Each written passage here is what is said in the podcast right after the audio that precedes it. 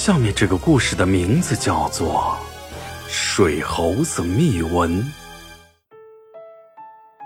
我是一名垂钓爱好者，经常在河边钓鱼。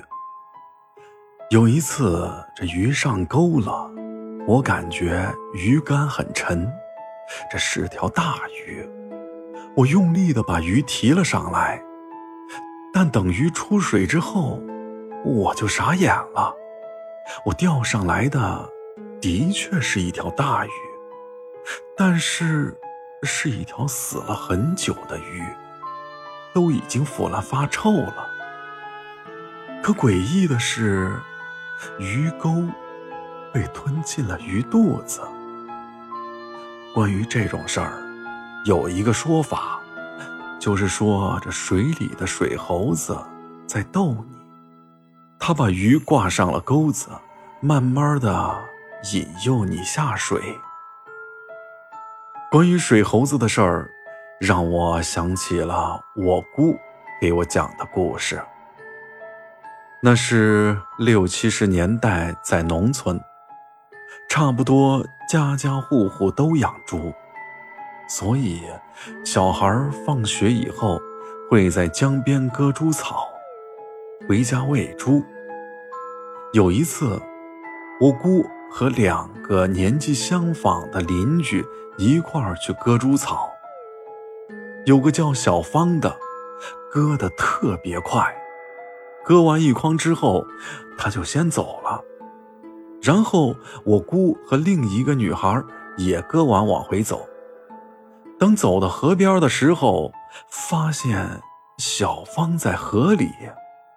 我姑他俩就不明白，这小芳先走的，她不回家，下到水里干嘛？这时候，小芳看到了他俩，就大喊救命，让他俩把她给拉上去。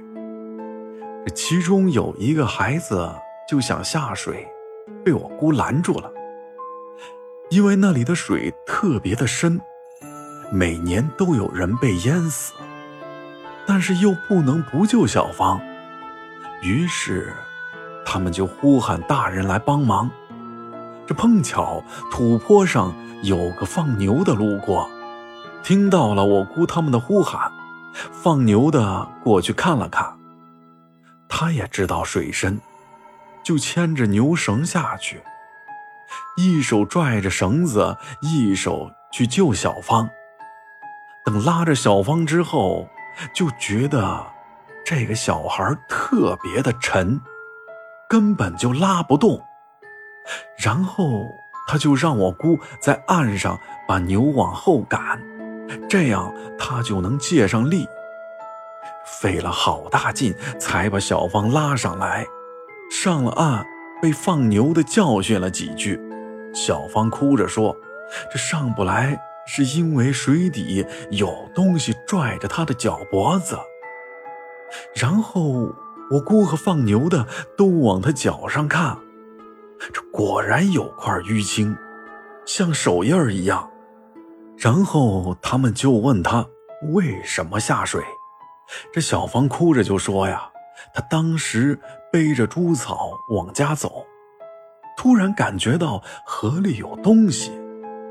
他想过去看一眼，只见河里飘着一双绣花鞋，整个飘在水面上，又新又好看。这小芳就想捞上来，可他一伸手，这绣花鞋就往水里飘。每次快要抓到的时候，都差那么一点点。就这，他被绣花鞋不断的引到了深水区。正当他发现不对劲的时候，想回去，却发现脚下被拽住了。放牛的一听就明白，他说：“你这孩子可真是胆大，那是水猴子变出来的，想抓你做替身。”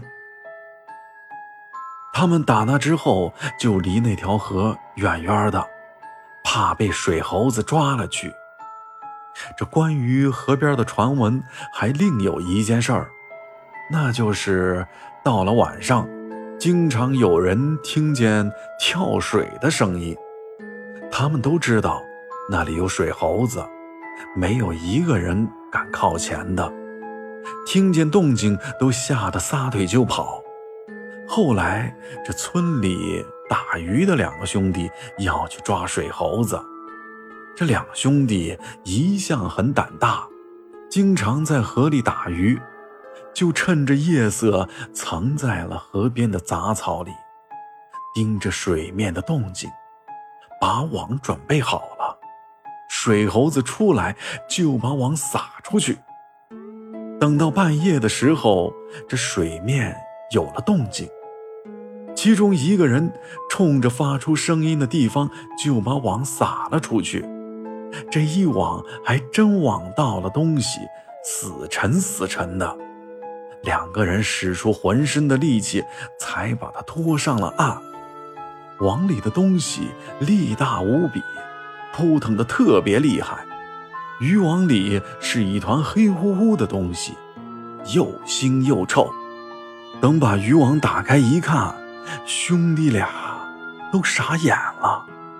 他们网上来的竟是一条腐烂的大鱼，还以为是水猴子呢。不过那条鱼被捞上来之后，那个地方还是经常有人淹死。好了，本次故事到此结束。如果喜欢洛克讲的故事，就请分享给你的朋友吧。